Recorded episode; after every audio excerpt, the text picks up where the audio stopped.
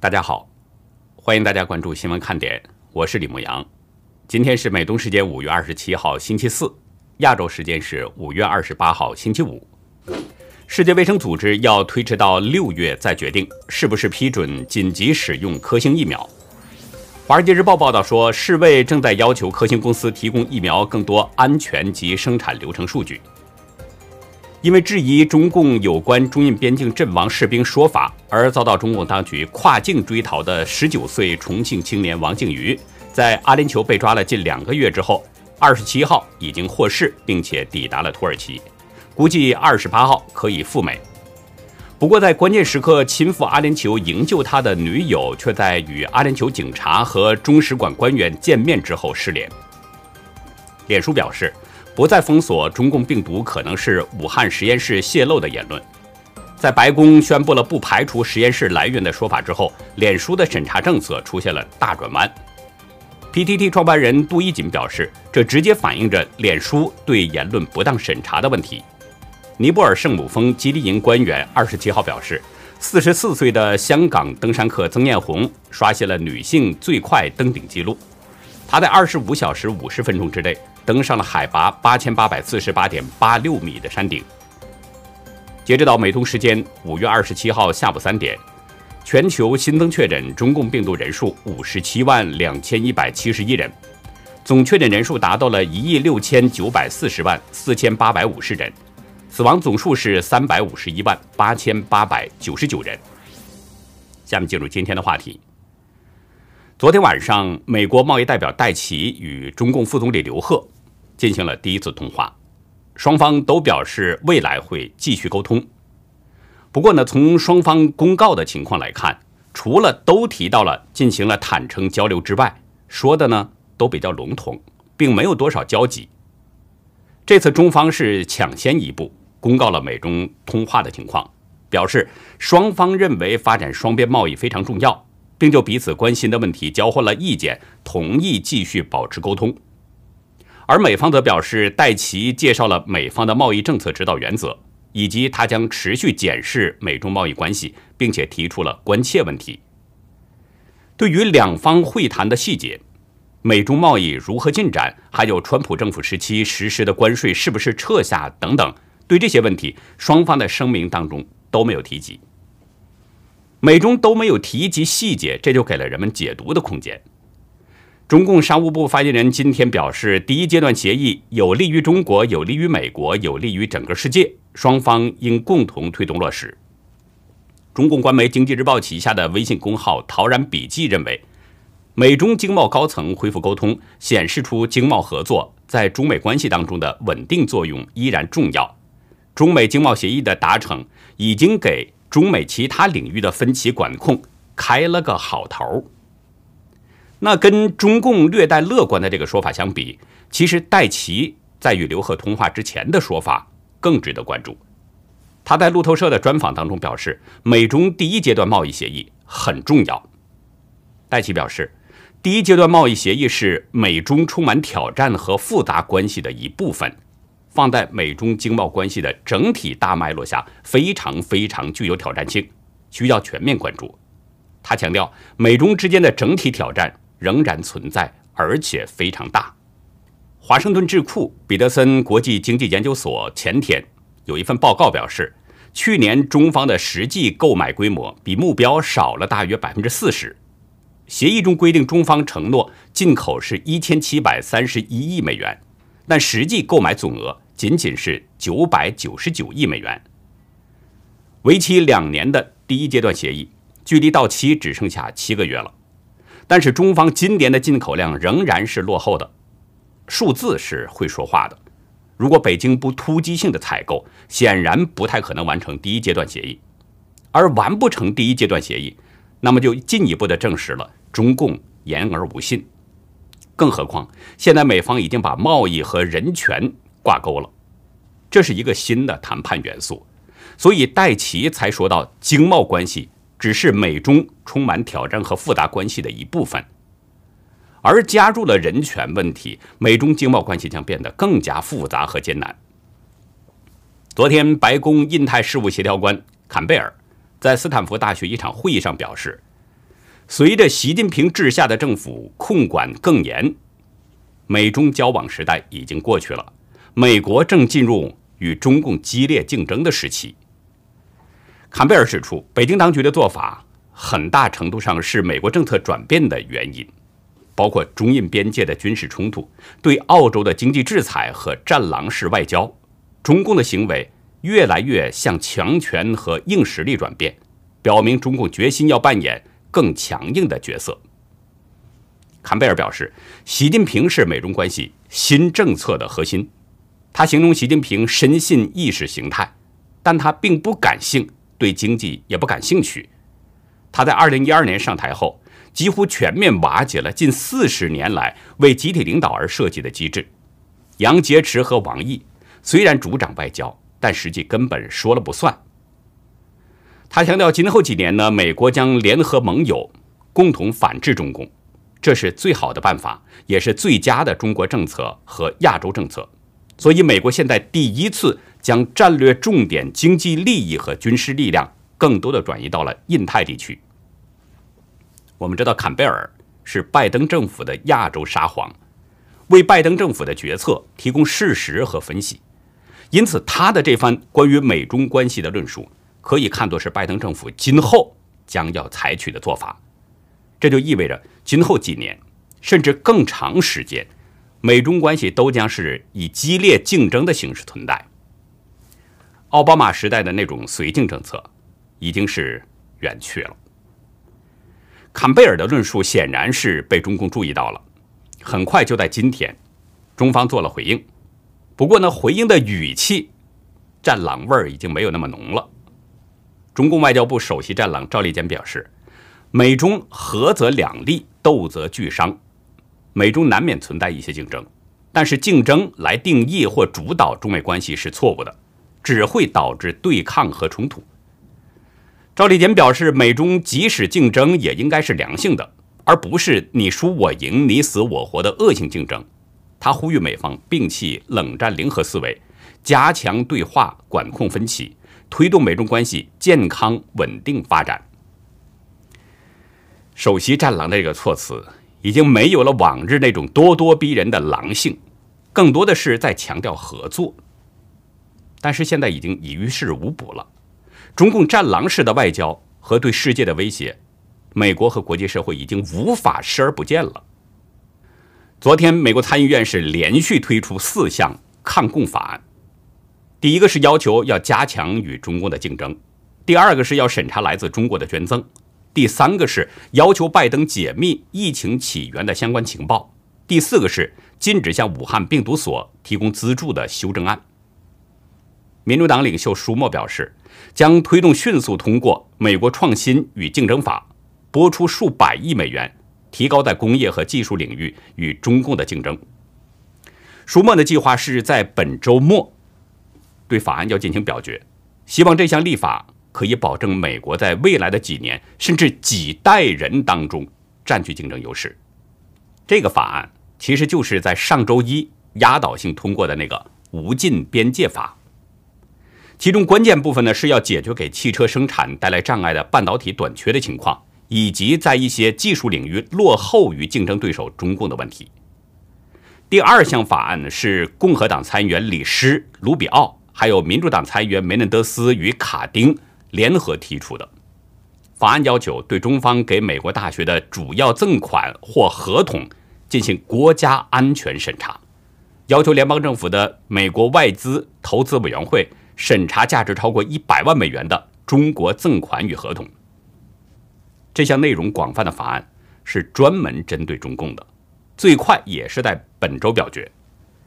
路透社表示，中国派往美国大学学习的学生比任何国家都多，而且美国大学的最大外国捐款，从2014年以来，中方的捐赠已经超过了十亿美元。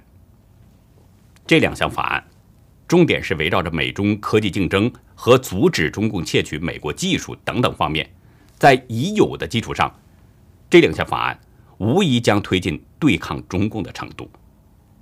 第三项和第四项法案都与目前肆虐全球的中共病毒疫情有关系。其中，第三项法案要求拜登政府要在九十天内解密中共病毒来源的情报，这得到了两党议员一致支持，没有反对的。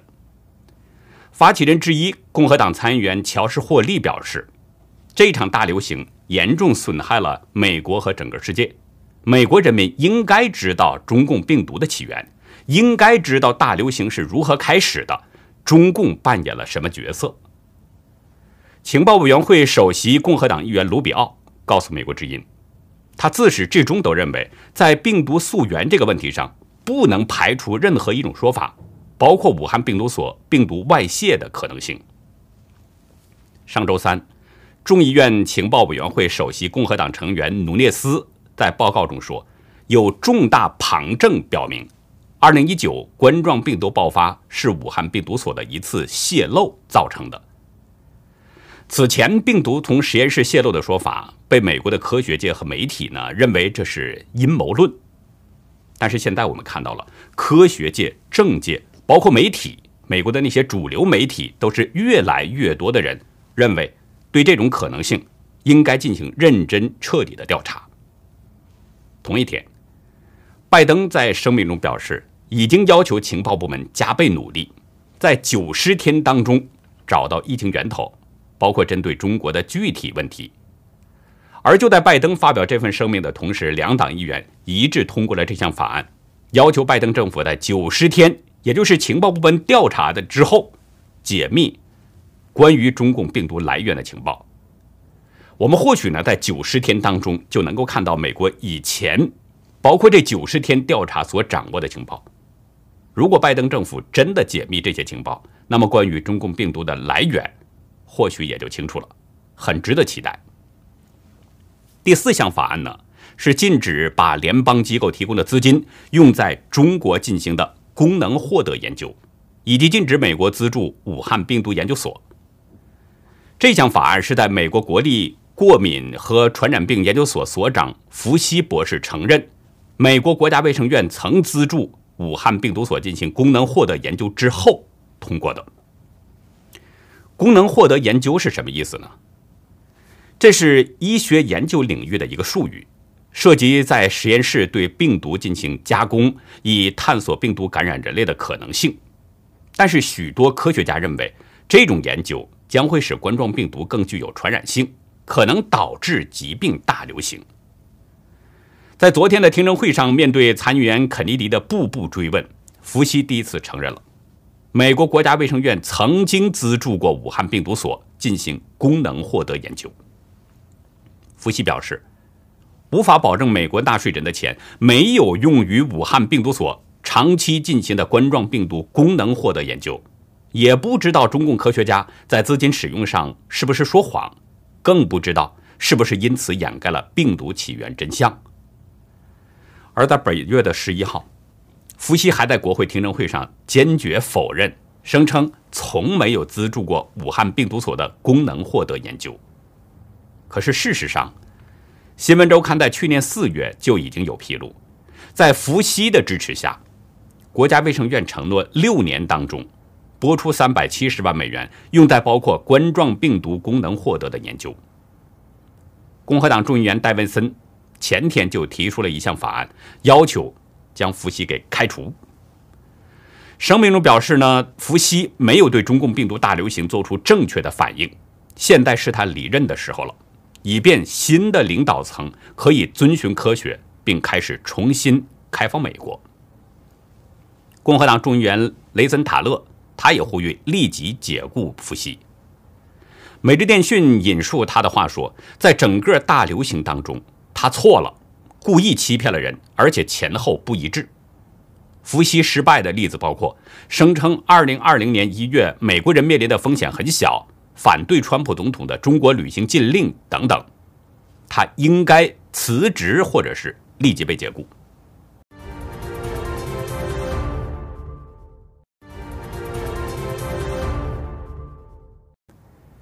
伏羲自己承认曾经资助过武汉病毒所进行功能获得研究。前后的说法是相反的。面对国会议员的强烈开除他的呼声，福西在美国国家过敏传染病研究所所长这个位置上还能待下多久呢？或许现在已经进入到了下课倒计时。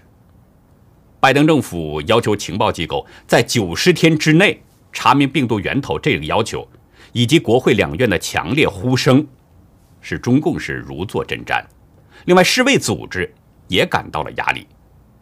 中共驻美大使馆的网站在今天发出了一个声明，表示中方支持对全球各地发现所有中共病毒早期病例进行全面核查，对某些散布全球又秘而不宣的基地、生物实验室等进行彻查，一查到底。很显然，看中共的这个说法，还是想继续甩锅，要把病毒源头给扔出去。但是，全球爆发疫情最早的是在中国武汉，这是无法改变的事实。不过呢，中共这种坐立不安呐，其实也是与世卫组织的最新表态有关系。昨天，跟中共关系紧密的世界卫生组织表示，国际专家小组到中国实地调查病毒的起源工作并没有结束，将会进行第二阶段的调查。在世界卫生大会上。世卫组织工卫紧急计划执行主任瑞安表示，世卫专家组二月到中国调查，三月公布报告，使疫情溯源工作向前跨出一大步，但不是最后一步。声称在未来几周将会与会员国协调，研究下一阶段的调查如何进行。世卫组织的这个表态，很明显就是受到了当前世界各国高度关注疫情源头有关。这个时候，世卫组织如果不拿出一点姿态，恐怕会更加失去成员国的信任。所以，世卫组织赶紧表示会进行下一阶段的调查。但是，我们知道，早前世卫专家组的这个调查报告表示，说比较可能至非常可能是经中间宿主传人，可能至比较可能从原始动物直接传人，可能通过冷链食品传人，极不可能。通过实验室传人。现在世卫组织表示将进行下一阶段调查，显然是推翻了之前那些所谓的专家们的结论。打自己的脸，世卫组织的这个压力，这是有多大呀？这两天呢，广东的疫情突然加重了。广东卫健委在今天早晨通报，广州昨天新增了两例本土病例，两例无症状感染病例。深圳发现了两例无症状感染病例，此外呢，新增了十二例境外输入病例。从昨天开始啊，广州荔湾区全部街道，还有越秀区的八个街道已经启动了全民核酸检测，有多个采样站被排队的人给挤的是水泄不通。深圳五河已经是二十四小时不停歇的开始检测了，涉疫的坂田街道、长坑村是全面封闭，只进。不出，有网友在社交媒体爆料，越秀区东山街的居民在大马路上是大排长龙，等待着核酸检测，男女老少挤在一起，人山人海。要求进行核酸检测的居民范围很广，包括东山口、归港，甚至到达道路。网友指出，达道路这一带是广州军区广东省委所在地，越秀区东山。这是广东省委广州军区司令部、广州军区联络部机关所在地，那里也居住着很多高干的和军队的干部。在网友的爆料影片当中，一位女性的居民呢，用广东话在说：“哇，你们来看一下，一早叫我们现在来排队，什么核酸检查，现在还没开始。你们看，排队排到人多的西非利。西非利的意思呢？”如果用普通话来说，就是厉害的意思。这位女子还说：“惨了惨了，都不知道排到什么时候才有的做。你看惨不惨？你看你看啊，人山人海啊，你说犀不犀利？”另外一段影片呢，是昨天晚上在越秀区拍的。这位网友是一边开车一边做说明。这位男子说呢，由惠福路开始，惠福西路开始排队，看这个队伍有多长。太夸张！警察过来维持秩序。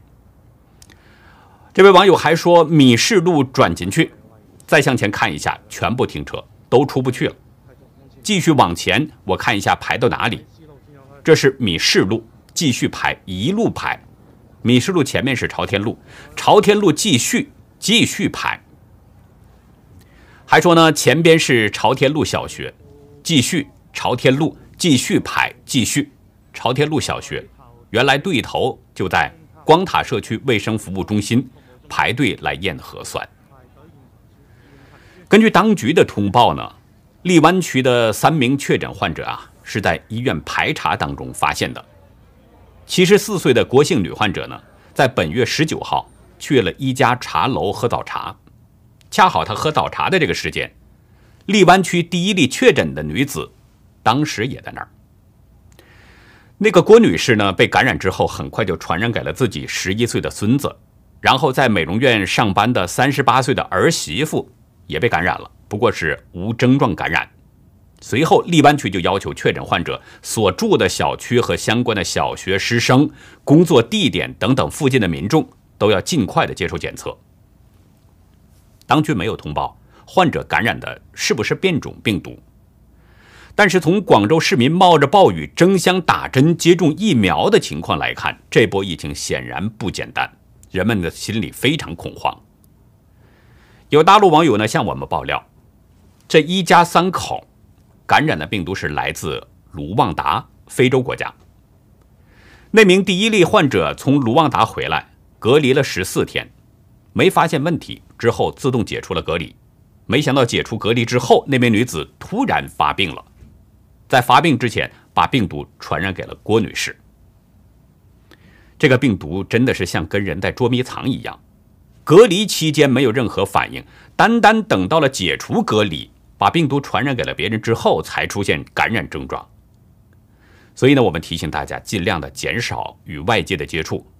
如果不能避免的话，也尽量做好个人防护，以免发生意外。但是呢，我还是那句话，有的时候啊，即使个人做了防护，也有可能会被感染。所以呢，我还是再次提醒大家，万一遭遇不测，请别忘了法轮功学员托我转达给大家的九字吉言：法轮大法好，真善人好。我们在生命遭受到威胁的时候。我觉得保命才是最重要的，所以大家呢不要有什么心理障碍。同时啊，我也恳请大家，如果您有相关的信息，请向我们爆料。爆料的信箱就是 xwkd 二零一七 at gmail 点 com。说到爆料呢，我顺便回应一下一位大陆网友给我发来的 email。这位网友说自己啊现在是过得实在不像人了，家破人亡，妻离子散，很绝望。想和共产党拼命。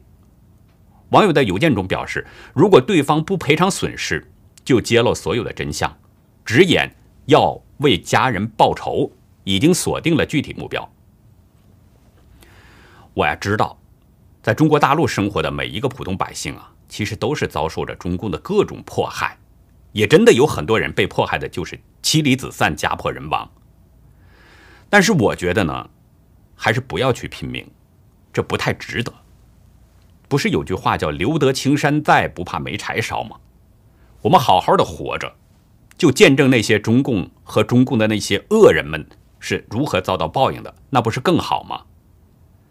如果您呢是真的掌握了中共官员的劣迹，也可以悄悄的给他曝光，加速他们的倒台，这可以起到四两拨千斤的作用。但是呢，一定要注意自身安全，不做那种无谓的牺牲。我是希望这位朋友能够冷静冷静，为自己也是为家人多想想。接下来呢，我们再来关注台湾的疫情。疫情指挥中心宣布，今天新增了六百七十一例中共病毒患者，其中本土病例是四百零一例，境外移入四例，然后是校正回归个案有二百六十六例，另外还新增了死亡是十三例。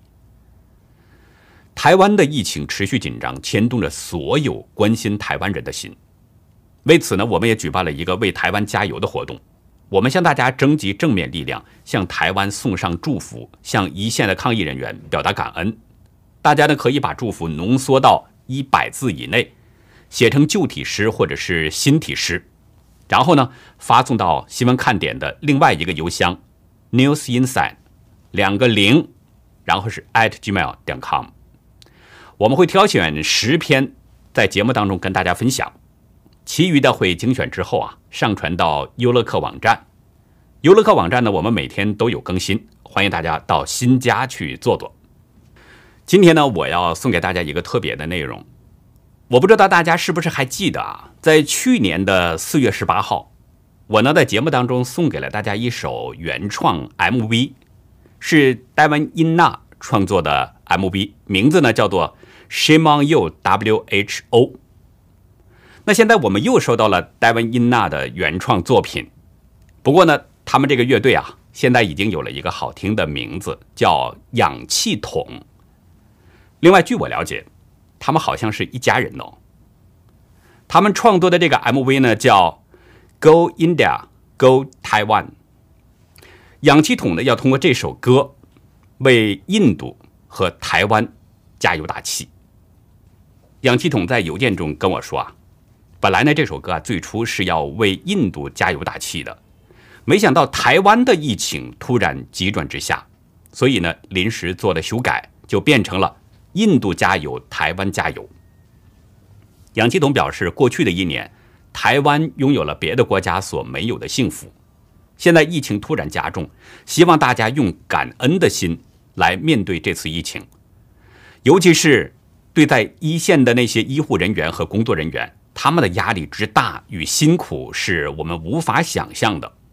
所以呢，氧气筒希望这首歌曲啊，能够帮助更多的人体会到医护人员以及一线的工作人员的劳苦功高，向他们表达最高的敬意，同时呢，和大家一起撑过这个难关，一起守护台湾，也为印度祈祷。那现在我们就来欣赏一下这首 MV。不过，因为 YouTube 对音像作品呢控制非常严。所以我们只能播放其中的一部分，完整的 MV 我们将上传到优乐客网站。我们已经得到了氧气筒的授权，大家可以去那里欣赏完整版，是一首很好听、很有意义的歌曲。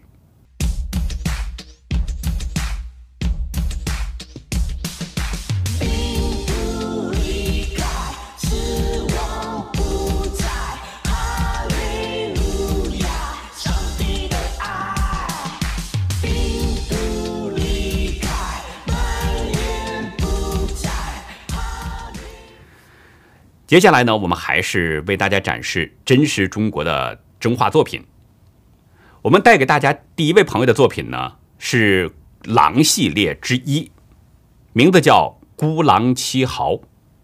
画面是一幅黑白画，但是仍然能够看懂其中的意思。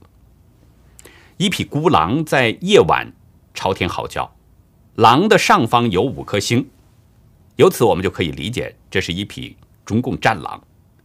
背景呢，好像是地球，也可能是月球，因为在我的印象当中，狼一般呢在夜晚出来嚎叫的时候比较多，而中共的五星旗似乎是要遮盖这个月球，但是却根本遮不住，透过五星旗，点点星光布满了苍宇，这也很可能就是中共战狼发出七嚎的原因。